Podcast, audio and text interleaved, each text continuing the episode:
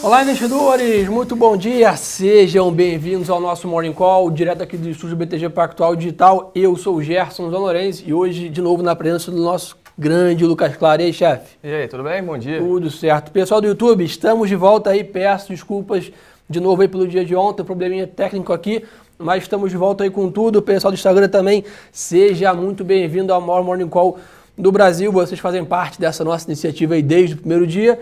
Pessoal, Vamos ao que interessa. Mercado lá fora engatando o oitavo dia consecutivo de alta. Realmente um sentimento bem positivo lá fora, em cima ainda de dois grandes vetores. Primeiro, pacote de estímulos. Né? O mercado chegou a precificar um pacote de 1,1 trilhões de dólares e agora já se fala de 1,5. Então o mercado está bem otimista com essa, com essa questão né? de, de impulso, inclusive, né? É, foram revistas as perspectivas de PIB dos Estados Unidos, podendo crescer até 6% né, com, esse, com esse impulso, todo 6% ao ano, com todo esse impulso dado à economia dos Estados Unidos. E segundo ponto, Lucão, avanço da vacinação. Ou seja, é. lá está bem acelerado esse cronograma que está animando o mercado. Inclusive, um dos pontos, inclusive, agora, olha que preocupação. Dada a logística, talvez não tenha vacina para vacinar todo mundo na velocidade que eles querem. Olha, olha a que ponto chegamos, né? Assim, ponto positivo, né? A gente lembra que a gente falava, olha, não sei se vai ser tão fácil vacinar todo mundo, não sei se vai ser tão rápido a logística uh, dos Estados Unidos está sendo tão boa que, vai, que tem essa preocupação. Então, o cenário cada vez melhor e também pela Europa o cenário melhorando também, né? Sem dúvida. E aí, pessoal, que isso acaba né, ajudando um pouco aqui, ou pelo menos não atrapalhando. A gente vai entrar nos assuntos mais aqui à frente, o que está, vamos dizer assim, segurando a performance aqui no Brasil, mas é claro que é uma notícia boa a gente ver esses ventos positivos vindos do exterior. Então, fazendo aquele giro para vocês no mundo aí, S&P Futuro 0,3 de alta, Londres Futs também 0,2, Nikkei no Japão 0,2 de alta também, a China novamente descolando aí 1,4 de alta, né, o índice Xangai, o MSI Emerging Markets aí, o ETF de emergente, que o Brasil está incluído, 0,9 de alta. Dólar praticamente no 0 a 0, mas um ponto importante, né, os yields das treasuries, ou seja, renda fixa americana em alta. Por quê, pessoal? Esses, todo esse, esses estímulos né, e essa percepção que a economia americana vai decolar, está gerando um pouco de receio de inflação. Então a gente está vendo um pouco de alta nas taxas de juros lá nos Estados Unidos, mas no geral um mercado bem positivo. E commodities, Lucão, dá o giro para a gente. Bom, o ferro continua subindo, a gente viu o Kindle subindo mais 1,71 hoje, se aproximando das máximas das últimas três semanas, então um ótimo cenário aí. né? Para o minério de ferro, e o petróleo também continua em alta, 0,44 Brent, 0,55 WTI, então mais um WTI praticamente 59 dólares, se aproximando dos 60 aí, o que ajuda também um pouco a Petrobras né, é, aqui no Brasil, então um ponto importante. Então isso está rolando lá fora de performance, e que a gente tem que monitorar, pessoal? Temos aí importante indicador nos Estados Unidos às 10h30 da manhã, CPI. CPI é como se fosse né, um dado de inflação parecido né, com o que tem o IPCA aqui no Brasil. Então atenção para esse dado às 10h30 é, da manhã. E outro ponto importante, 4 horas da tarde, Jeremy Powell, presidente do Banco Central Americano, faz discurso em aberto. Ou seja, o mercado deve ficar bastante volátil nessa hora, principalmente câmbio e juros, né, de olho na política monetária dos Estados Unidos. Exatamente. E sem esquecer que antes, né, temos às 10 horas da manhã, Christine Lagarde, presidente do Banco Central Europeu, fazendo discurso também. Então, acho que ontem foi um dia mais vaziado na agenda econômica. Hoje, como você já tinha alertado, o mercado acelera e a gente deve ter um dia bastante movimentado aqui em relação a indicadores tanto econômicos quanto de política monetária. Bom, o pessoal resolveu falar todo mundo ao mesmo tempo, né? Christine Lagarde, Andrew Bailey, do Bank of England. Ah, boa. E, BOE e, também. E, e também o Paulo. Então, bastante atenção, porque isso aí vai dar, vai dar um cheiro aí para onde a gente vai ao longo das próximas semanas. Só para explicar aqui o que o Lucão falou, essa questão do petróleo, pessoal, o petróleo está em alta porque realmente né, a, a, tivemos uma, um report, um relatório mostrando queda de 3,5 milhões de barris no estoque de petróleo bruto nos Estados Unidos. Então o estoque caiu, que mostra mais espaço para manter esse equilíbrio entre oferta e demanda, então o mercado fica de olho nisso. E outro ponto importante hoje, né, meio dia e meio, o, temos a divulgação de estoques semanais. Né, então atenção para isso também que pode deixar o petróleo um pouco mais volátil é, lá fora. Outro ponto importante no mundo corporativo, né? a Heineken divulgou o resultado corporativo, é, resultado do último trimestre, um prejuízo de 204 milhões né, de euros em 2020 versus um lucro de 2,17 bilhões em 2019. Ou seja, pandemia, né, efeito do Covid aí também impactando o balanço aí da holandesa Heineken, o que está pressionando um pouco o setor de indústria é, nos índices lá na Europa. Pessoal, então atenção para isso. Na parte dos Estados Unidos, tivemos aí o Twitter, né, teve alto de 87% de lucro no, no, quarto trimestre, né, indo para 222 milhões de dólares, e as ações já sobem 5% no pré-market em New York. Ou seja, basicamente o que a gente esperava, né? O setor de indústria e consumo tradicional sofreram com a pandemia e o boom é, da tecnologia. Então, né, tivemos aí Amazon, Google, agora Twitter, Netflix, todos com resultado muito positivo, mostrando que esse setor está com tudo, né? É, não é à toa que a gente viu até a Mosaic, por exemplo, com um grande alto aqui na abertura. É, então, vamos falar do, um pouco da nossa terra aqui, Lucão. É, tá um pouco mais complicado aqui, né? Um pouco você está sendo bem, bem, bem bacana. É. O cenário está difícil por aqui, apesar lá fora a gente ter aí uma recuperação interessante. Por aqui não, né? Toda vez que a gente vem descolando aí lá de fora já há algum tempo.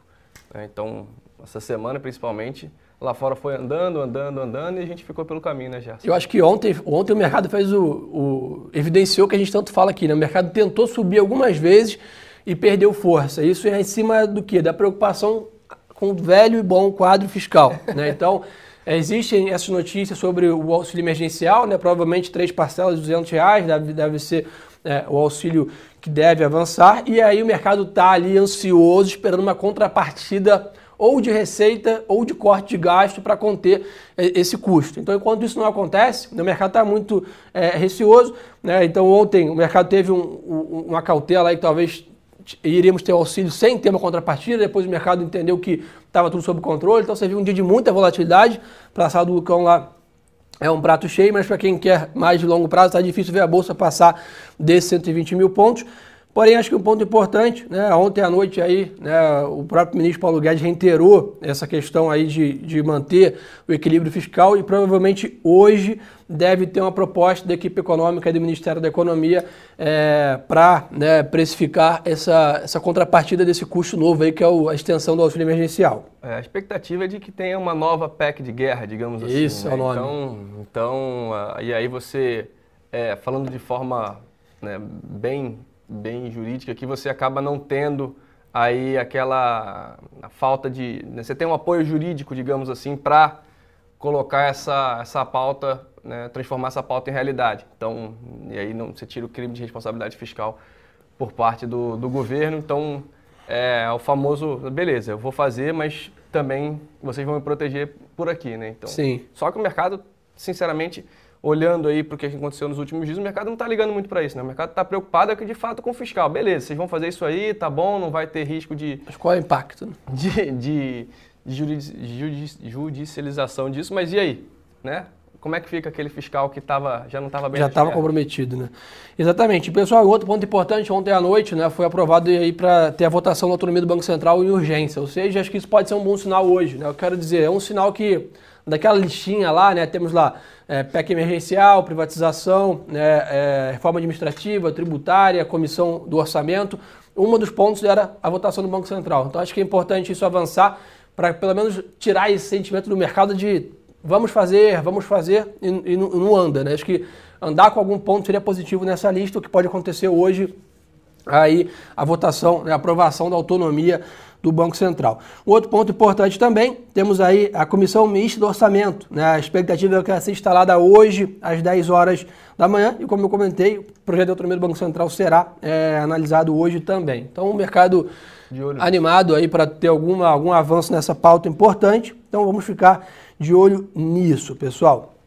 É, seguindo aqui na nossa agenda, que nós temos aqui poucos dados aqui no Brasil, né? Temos 9 horas da manhã pesquisa mensal de comércio, mas que não faz né, grandes preços. Então a agenda econômica no Brasil um pouco mais esvaziada.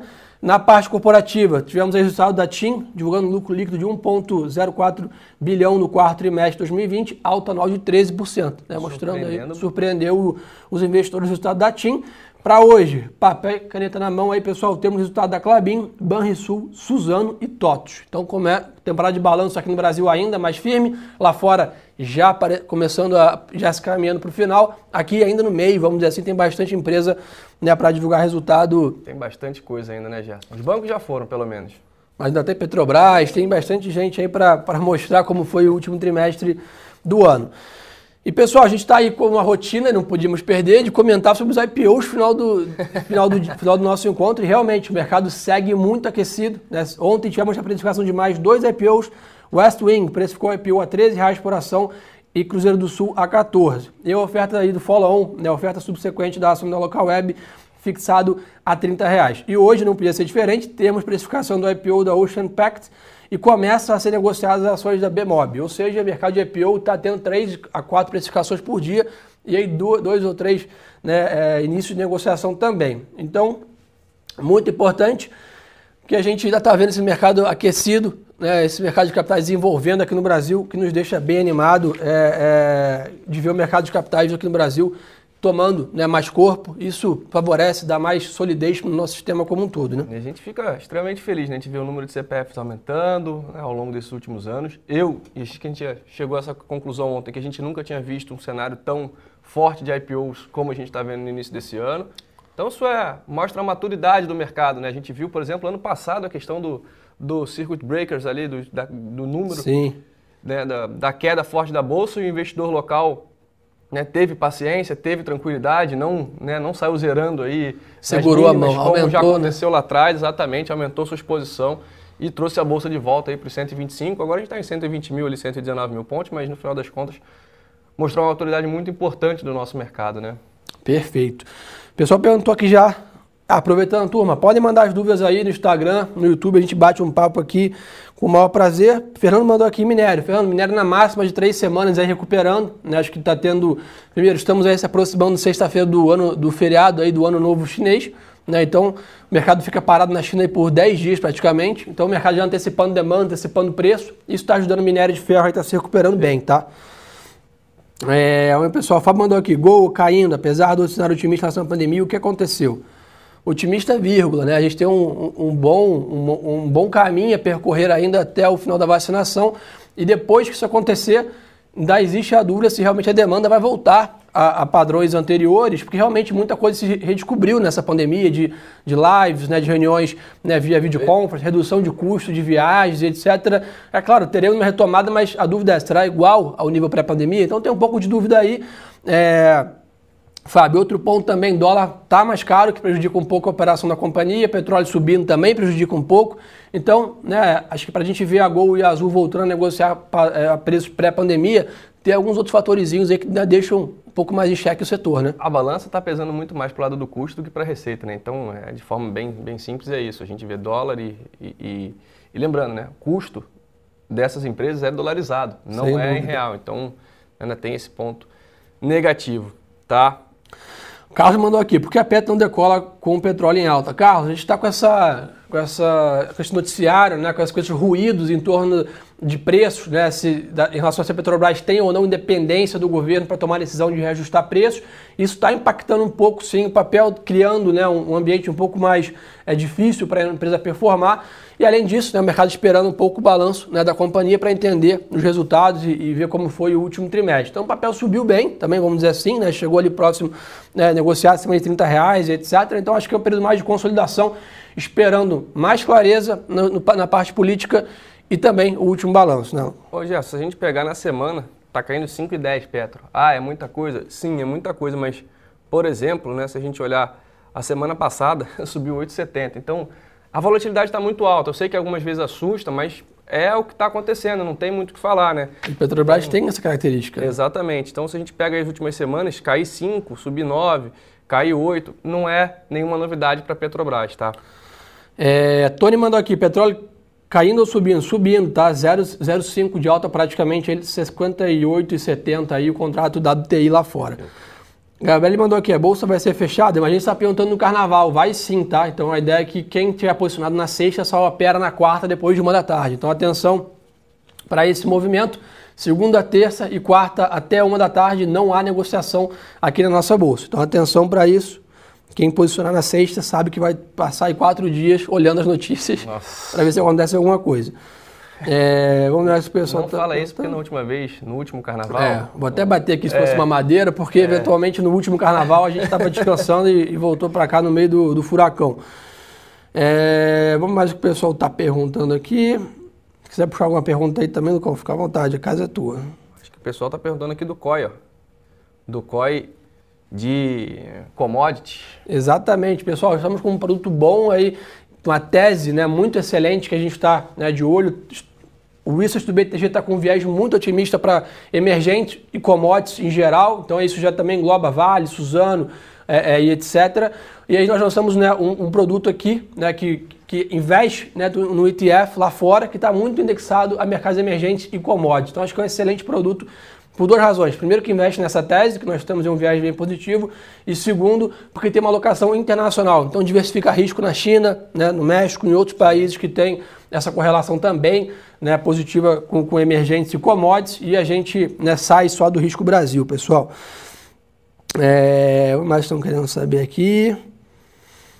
É, pessoal perguntando sobre Eletrobras. Pessoal, ainda a questão de privatização, acho que ainda está né, com alguma chance baixa, vamos dizer assim, ainda né, esperando um maior ganho de capital político para poder avançar, mas que eu não acho que tira todo o atrativo da companhia. Nosso research tem preço-alvo bem acima e deixou claro no relatório que isso não era em cima apenas da privatização, e sim dos resultados da companhia, dividendos, previsibilidade de receita e etc. A companhia está redondinha, digamos assim, né? Então, por mais que, que tenha ou não tenha privatização, e a gente sabe que o mercado gosta dessa palavra, sim. o mercado gosta quando uma empresa privatizada, mesmo assim a gente ainda vê upside é, relevante aí, ou seja, valorização interessante para o ativo ao longo dos próximos meses. É, acho que essa é, é alinhar a expectativa, né? Eu quero comprar para talvez ganhar 30% em dois meses. Então você está apostando no play da privatização, risco alto de não acontecer. Ah, estou querendo comprar para montar posição, um portfólio mais estável, né, com bastante previsibilidade de receita, um setor mais desenvolvido. Um ótimo case com risco Perfeito. bem controlado. Então é mais expectativa de retorno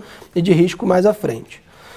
É... O Armando mandou aqui, YouTube. Armando, os bancos né, sofreram um pouco recentemente. Eu acho que é um setor que tem bastante espaço para andar ainda, mas requer um pouco mais de paciência. Os resultados vieram razoáveis aí né, no último TRI e os bancos, pouco a pouco, vão recuperando espaço. Há uma perspectiva de aumento da Selic aí a partir ou né, em maio ou no começo do segundo semestre, o que melhora talvez um pouco o spread bancário aí com a Selic um pouco menos né, achatada, o que pode favorecer também um pouco os bancos. Então acho que esse é um ponto é, importante. Turma, então acho que por hoje é só. Lembrá-los sempre de seguir as nossas redes sociais aí, arroba Lorenzi e arroba Lucas M. Claro. Boa. Segue nosso Instagram lá. Estamos aí soltando conteúdo no intraday o tempo todo para vocês. Muito obrigado por estar presente com a gente aqui nessa manhã. Chegamos a 2.700 pessoas online simultaneamente conosco. Muito obrigado pela confiança e pessoal, lembre-se que o melhor ativo é sempre a boa informação.